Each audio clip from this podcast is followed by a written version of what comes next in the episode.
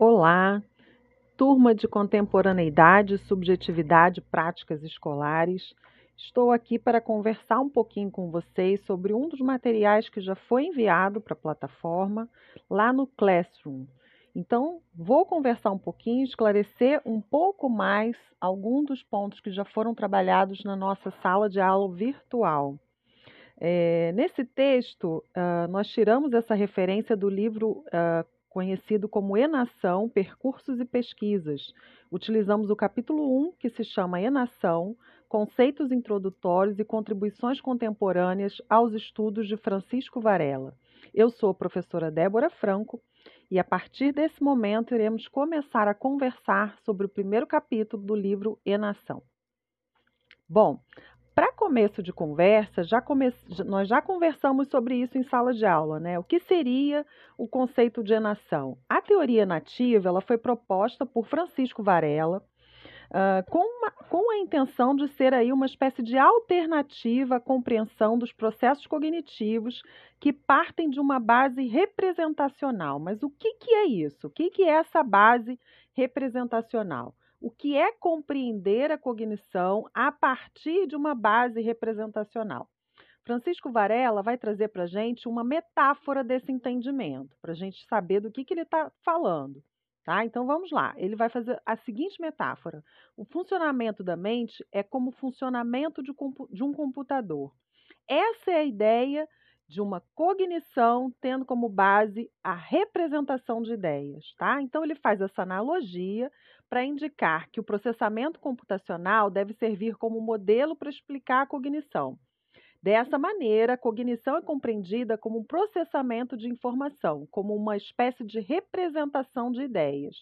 Ele traz essa metáfora, na verdade, para contradizê-la. Lá na frente a gente vai entender um pouquinho melhor o que, que isso significa, né? Então, primeiro vamos tentar entender o que seria esse modelo representacional. Como que esse modelo funciona?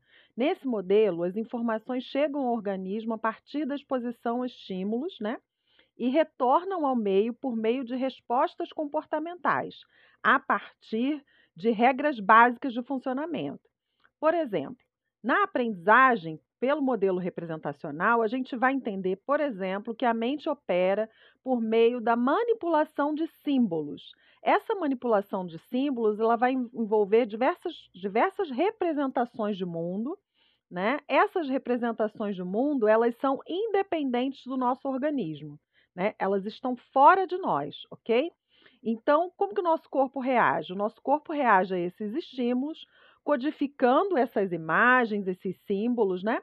de forma interna, internamente, e aí a gente passa a representar essa realidade externa. Então, eu recebo de fora essa informação, processo esses estímulos, né, e dou um sentido a eles através da minha mente. Essa ideia de representação né, uh, uh, faz com que as pessoas, então, no modelo representacional, consigam fazer aí como, como sendo aí o comportamento final dessa aprendizagem seria descrever a realidade, né? Então, bom, se eu processei essa informação, se eu conseguir manipular esses símbolos externos, qual é o comportamento que indica que eu aprendi no modelo representacional?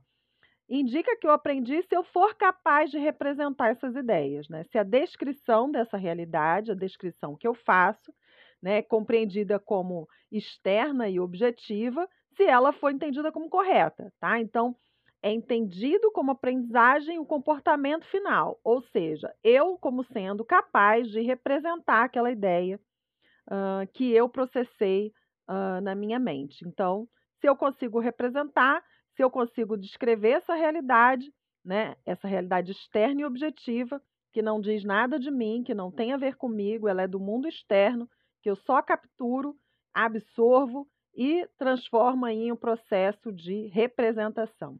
Então, se eu consigo fazer isso, essa representação foi ela é entendida como acertada. Bom, o cognitivismo, nesse sentido, né, ele tem aí algumas proposições centrais. Né?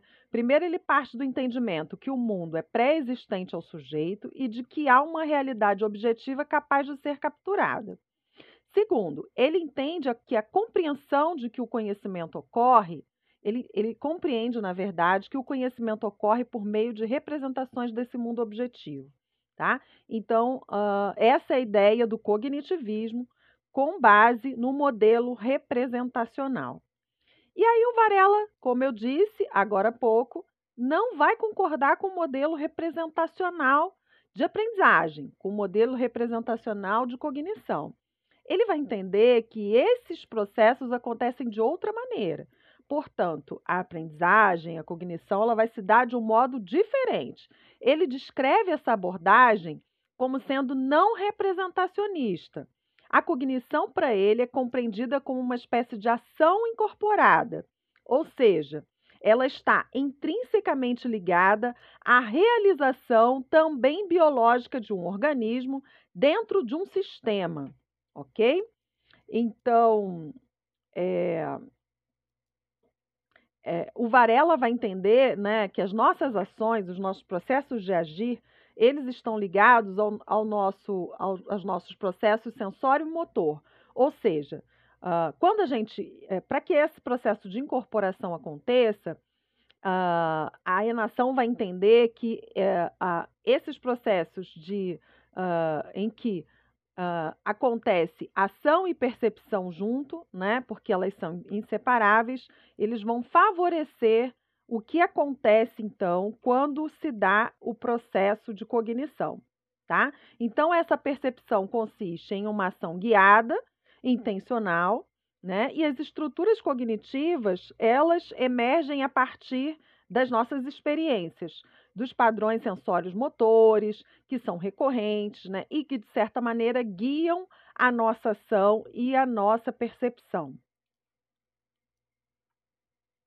Bom, nessa perspectiva, a cognição depende dos tipos de experiência que advém do fato de se possuir um corpo dotado de diversas capacidades sensório-motoras, né? E de, de, elas estarem vinculadas a um contexto não só biológico, mas também cultural. Então, não é possível reduzir para o Francisco Varela, não é possível pensar a atividade cognitiva como sendo exclusivamente uma atividade neuronal. Né? Então, na verdade, ela está inserida simultaneamente numa rede de atividades. Né? Essa rede envolve atividade corporal no meio em que eu vivo né? e se estabelece também uh, em uma relação histórica, né? em uma relação cultural, em um contexto também intersubjetivo. Né? É...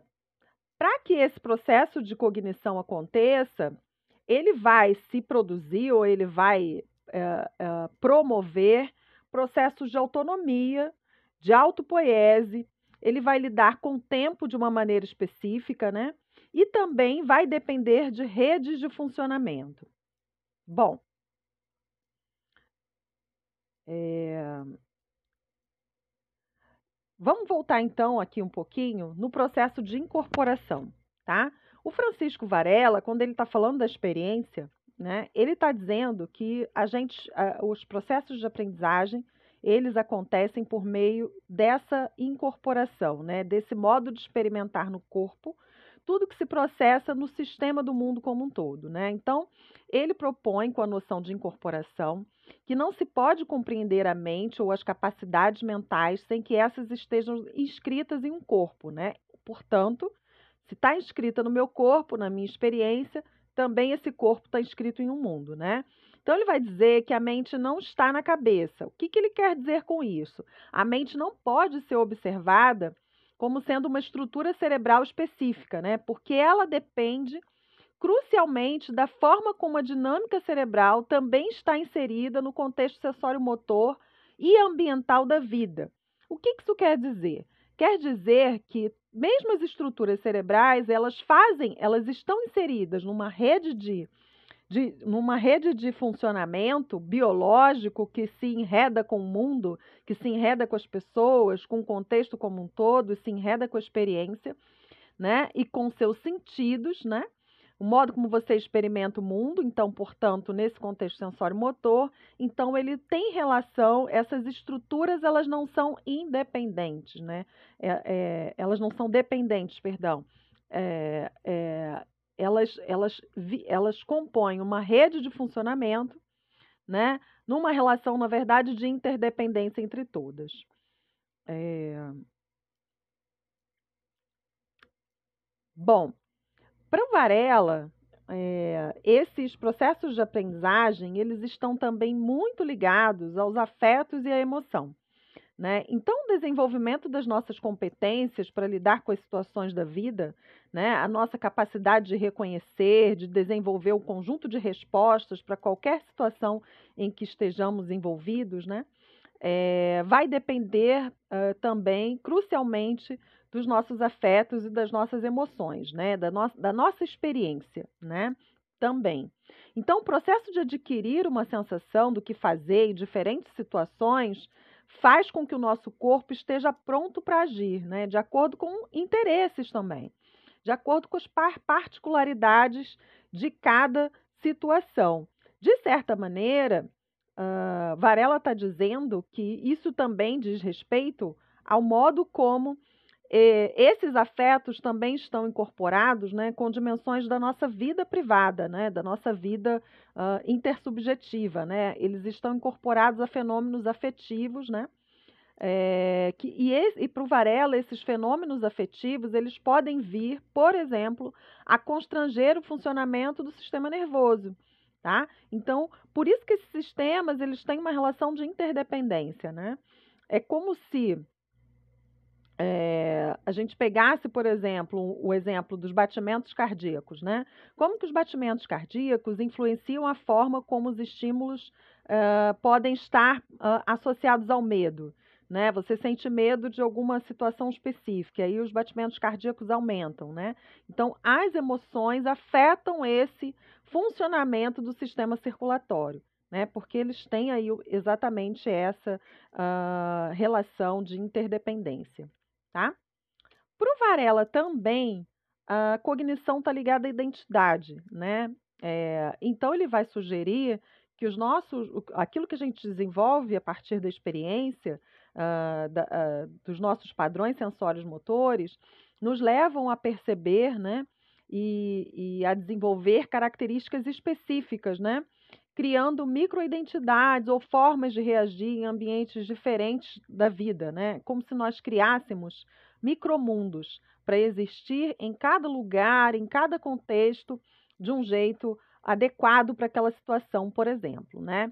Então, a transição entre tipos de disposição para ação ou para microidentidades ocorre também a partir de microcolapsos, que podem ser correlacionados com padrões de atividade neuronal caóticos, com durações específicas. O que, que ele quer dizer com isso? Ele está dizendo o seguinte: uh, os nossos modos de existência, os nossos modos de estar no mundo ou de constituir identidade, né? Eles são o tempo todo atravessados por pequenos colapsos, né? A própria dinâmica da vida né? E aí ele compara esses colapsos com os colapsos que podem acontecer no sistema biológico de um organismo. Né? Então, uh, quando um colapso acontece, ele exige que novas dinâmicas se reorganizem. Né? Então, imagina a sua vida acontecendo. Acontece um colapso qualquer. O que, que você precisa fazer diante do colapso? Encontrar novas formas de reagir diante daquela situação. Então, você faz com que o seu corpo encontre dentro dele mesmo e numa relação com o mundo estratégias de competição, de, de cooperação, de construção de novas identidades, né?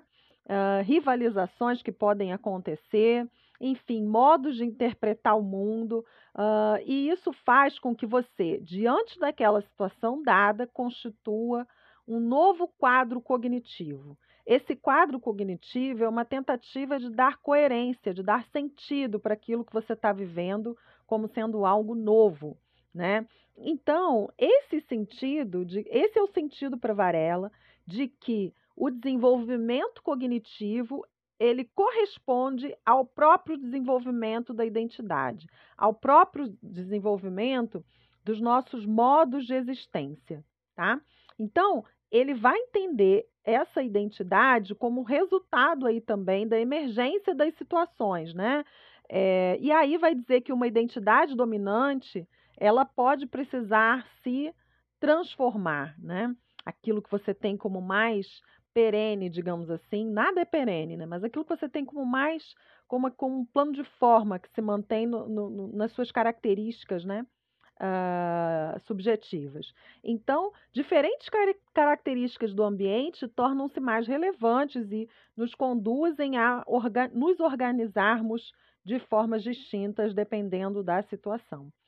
Então, para Varela, na verdade, isso que a gente chama de subjetividade, identidade, ou self, né, ou personalidade, alguns vão entender dessa maneira, ele não é uma entidade lógica e unificada, né?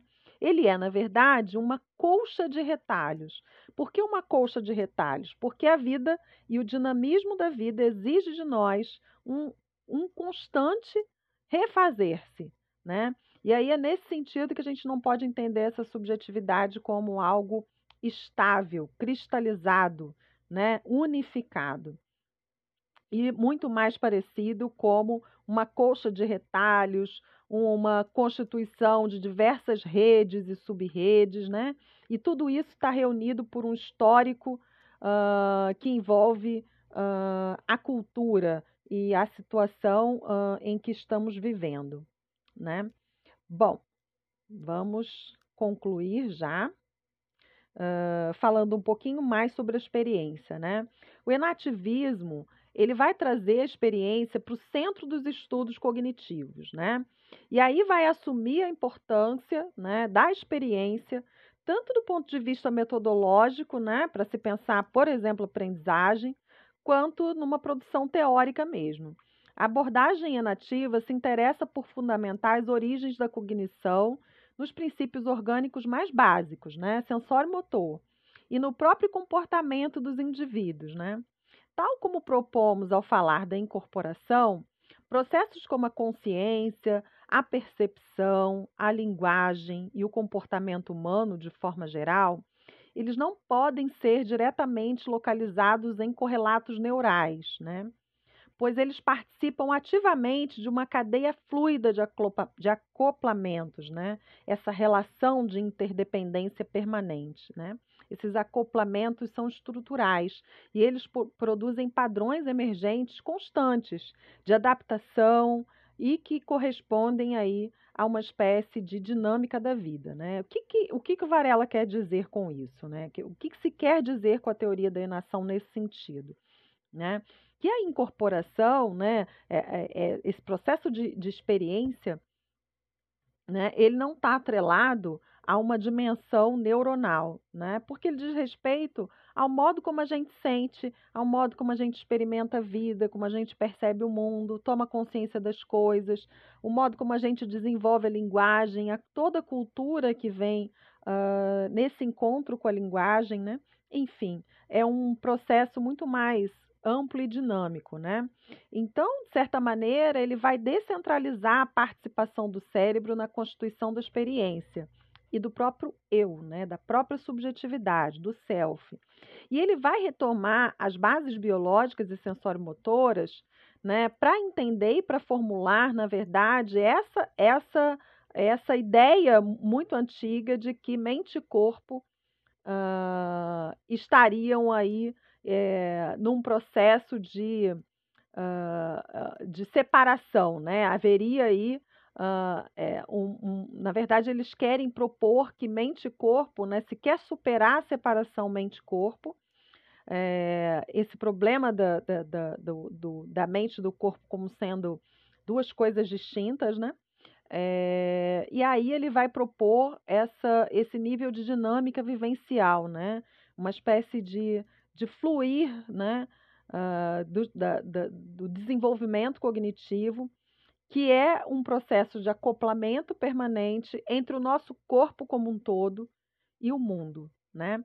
Então, é, na verdade, assim, para finalizar, o, esse texto, né, a teoria da enação, quer trazer para nós um outro modo de entender a experiência da aprendizagem, a experiência dos processos cognitivos, né? Nós fazemos parte desse processo, acontecemos junto com ele, né? Um corpo aprende. Não existe separação mente-corpo, não existe um cérebro que aprende a representar o mundo a partir de processos de memória, por exemplo, né? A memória é um dos processos cognitivos que compõem tudo isso que a gente faz quando a gente aprende. Então, ele está rompendo com o modelo tradicional, representacional e propondo né, uma outra ideia para se pensar os processos de aprendizagem, os processos cognitivos e como eles se desenvolvem. Bom, esse era o recado principal que eu queria poder conversar com vocês um pouquinho, especialmente para quem perdeu a aula, né, em que falamos aí sobre esse texto, né, Enação, conceitos introdutórios e contribuições contemporâneas aos estudos de Francisco Varela nessa disciplina que é a disciplina de CSPE, Contemporaneidade, Subjetividade e Práticas Escolares. É um apoio, o material foi enviado, o texto está na plataforma, assim como os slides mais completos. Eu quis enviar uh, esse podcast para vocês para ser mais um complemento para quem precisar e tiver a necessidade de entender um pouco melhor aquilo que conversamos na sala de aula virtual, tá? Então, um abraço para vocês e bons estudos!